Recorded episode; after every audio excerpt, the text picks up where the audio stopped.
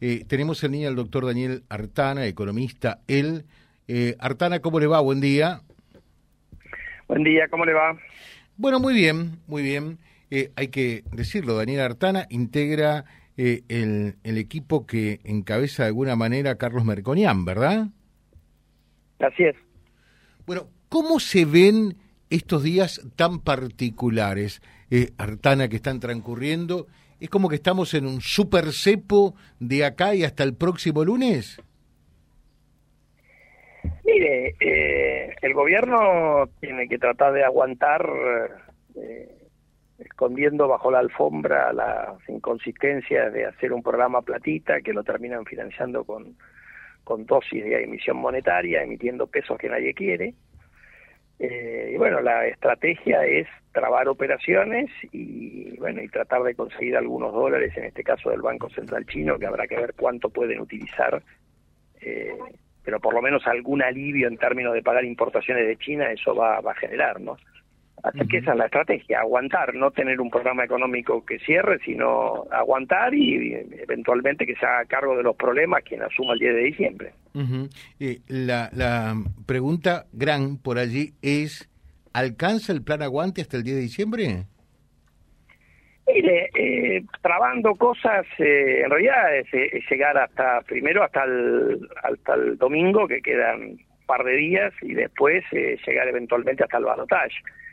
Eh, o sea, siempre trabando cosas se puede llegar, es una carrera corta, lo que uno no puede evitar es por ahí alguna consecuencia en los, en los dólares alternativos, producto de que esa presión de pesos por salir genere alguna situación de, de una disparada ahí, como ya hemos tenido, digamos. O sea, esto lo hemos vivido muchas veces en la Argentina.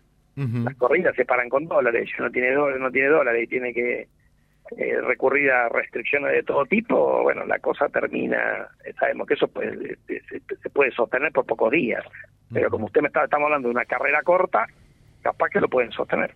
Uh -huh. eh, la gran pregunta, gran, es qué pasa eh, cuando se llega a, esta primera meta, por lo menos, la carrera sigue, ¿no? Eh, pero hay una primera posta eh, que es el, el, próximo lunes. Y algunos hacen especulaciones. Si gana Milei, el dólar puede estar en tanto. Si gana Patricia, en tanto. Si gana Massa, en tanto. Usted, como economista, después que sé que forma parte del equipo de Melconian ahora, ¿pi ¿piensa así realmente?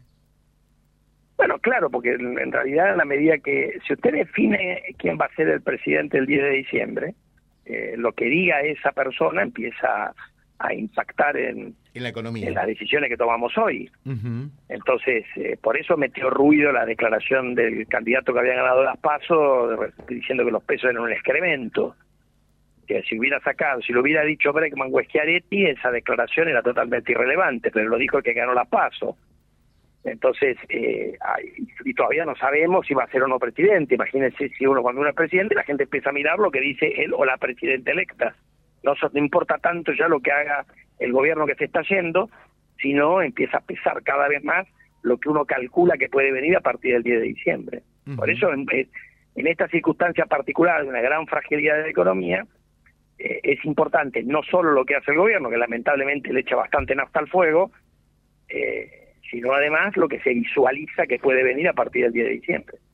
Ahora, cuando usted dice hasta el fuego, eh, todo este plan platita, en, en realidad es Nasta para el fuego, o sea, eh, es eh, tratar de, de, maximizar la inflación, o sea, eh, en lugar de tratar de, de combatirla, por allí es un, un efecto muy, muy, muy rápido, muy efímero, el beneficio de la platita que viene, porque se la lleva la inflación, ¿no? Bueno, por eso, en realidad lo que usted, a ver, lo que pasa es que el efecto de la, uno, ver, la inflación de septiembre-octubre fue la consecuencia de la devaluación sin plan de mediados de agosto. Uh -huh. Se lo comió rápidamente la inflación. La, las consecuencias del plan platita no se van a sentir en forma inmediata. Es lo que pasó con el plan platita 1 de, del año 2021 eso llevó a una aceleración de la inflación en febrero del 22, no fue inmediato. Uh -huh. Entonces yo creo que algo, y de hecho algunas medidas ni siquiera han entrado en vigencia, porque lo de ganancia entra en vigencia ahora en noviembre. Entonces en realidad lo que eh, lo que ha hecho el gobierno es condicionar la tasa de inflación de los próximos meses, no necesariamente la que viene ahora. Uh -huh. Artana, dos cosas que me parecen importantes. Una, que, que Milei le preguntaba a, Patricia Bullrich en los debates y no quedó claro, tampoco lo dijo Milei que haría, ¿no?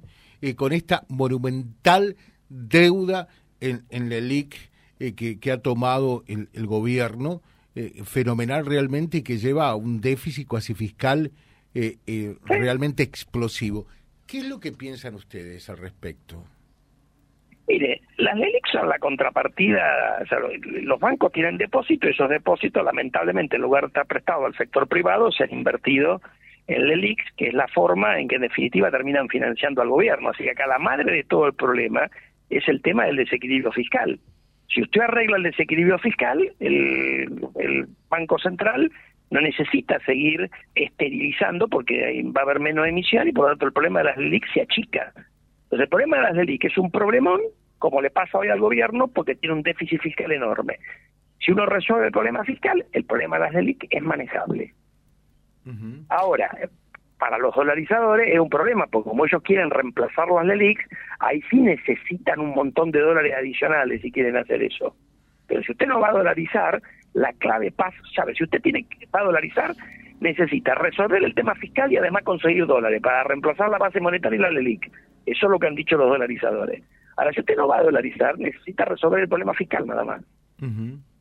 Eh, doctor Entonces, el foco, el foco nuestro, y afortunadamente también en otros espacios, está en resolver el tema fiscal, y eso empieza a generar espacio por un montón de lados, incluido el tema de la ley que usted menciona. y la pregunta es, eh, todos dicen déficit fiscal cero, eh, o, ir reduciendo para en, poco tiempo llegar a cero. ¿Es factible en este contexto que, que podamos llegar a un déficit fiscal eh, que no requiera de endeudamiento o de emisión? Mire, en realidad, si uno quiere bajar la inflación, no hay alternativa. Obviamente que se puede hacer. Si no, no estaríamos diciendo que se va a hacer en un año, no se va a hacer en un mes, ¿no? Pero en un año uno puede ir a equilibrio primario, sin contar los intereses. Después, sí, con los, el equilibrio global, contando los intereses, puede llevar un poco más de tiempo. Es perfectamente posible. Entre estas razones, porque no hay otra opción. Si no, seguiremos teniendo inflación alta y creo que nadie quiere inflación alta. Eso está claro. Ya tenemos demasiada inflación. Eh, hasta los propios sindicalistas que decían eh, los salarios le van a ganar a la inflación, ahora están callados la boca, ¿no? Yo creo que eso ya no se discute bueno, más. Lo de los sindicalistas eh, le diría hasta vergonzoso, ¿no? Pero bueno, es lo que hay. O sea, los sindicalistas en realidad deberían defender a los trabajadores, no, no a uno de los candidatos de un partido político. Yo entiendo que en un país normal los sindicalistas defienden a los trabajadores, después podrá tener cada uno su afinidad política, pero es curioso que no le han hecho un solo paro a un gobierno que ha destruido los salarios de los trabajadores. Sí. Acuérdese, cuando se acuerda del famoso 50 y 50 para trabajo del capital, sí. bueno, las estadísticas oficiales dicen que el trabajo está bastante menos del 50%, pero los sindicalistas ni mu. Bueno, pero además debe ser una de las, a ver, ayúdeme un poquitito, una de las pocas veces en la historia que un trabajador formalizado está en línea de pobreza, ¿no? Bueno, por eso.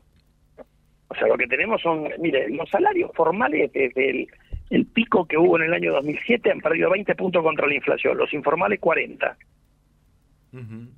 Doctor Artana, ¿y, cuánto preocupa otro tema a ustedes, que es la economía, eh, mejor dicho, la inflación eh, reprimida o comprimida, como se la quiera llamar, eh, por, por las tarifas por los combustibles por la mar en coche, ¿no? Ahora salieron con la genial idea de que la gente voluntariamente puede renunciar a los subsidios, ¿no? Casi como tomándole, como tomándole, que yo diría un, eh, es un chiste, Es una chicana política. una eso, chicana política. eso no tiene trascendencia, eso es irrelevante. Ahora, ¿cómo, ¿cómo hacemos para bajar la inflación? pisados. ¿Cómo hacemos para bajar la inflación con precios pisados eh, en transporte, en combustibles, si usted mira lo que nosotros hemos dicho, la inflación al principio no va a bajar, va a ser alta, no digo que no va a bajar, va a seguir siendo alta.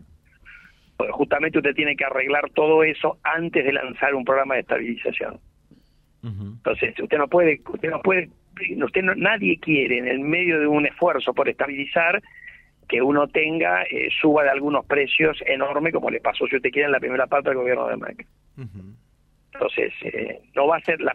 Pero a eso súmele la, el impacto de la imprudencia de las decisiones de masa, entonces vamos a tener una primera parte de la gestión del futuro gobierno bastante complicada en materia inflacionaria, lamentablemente.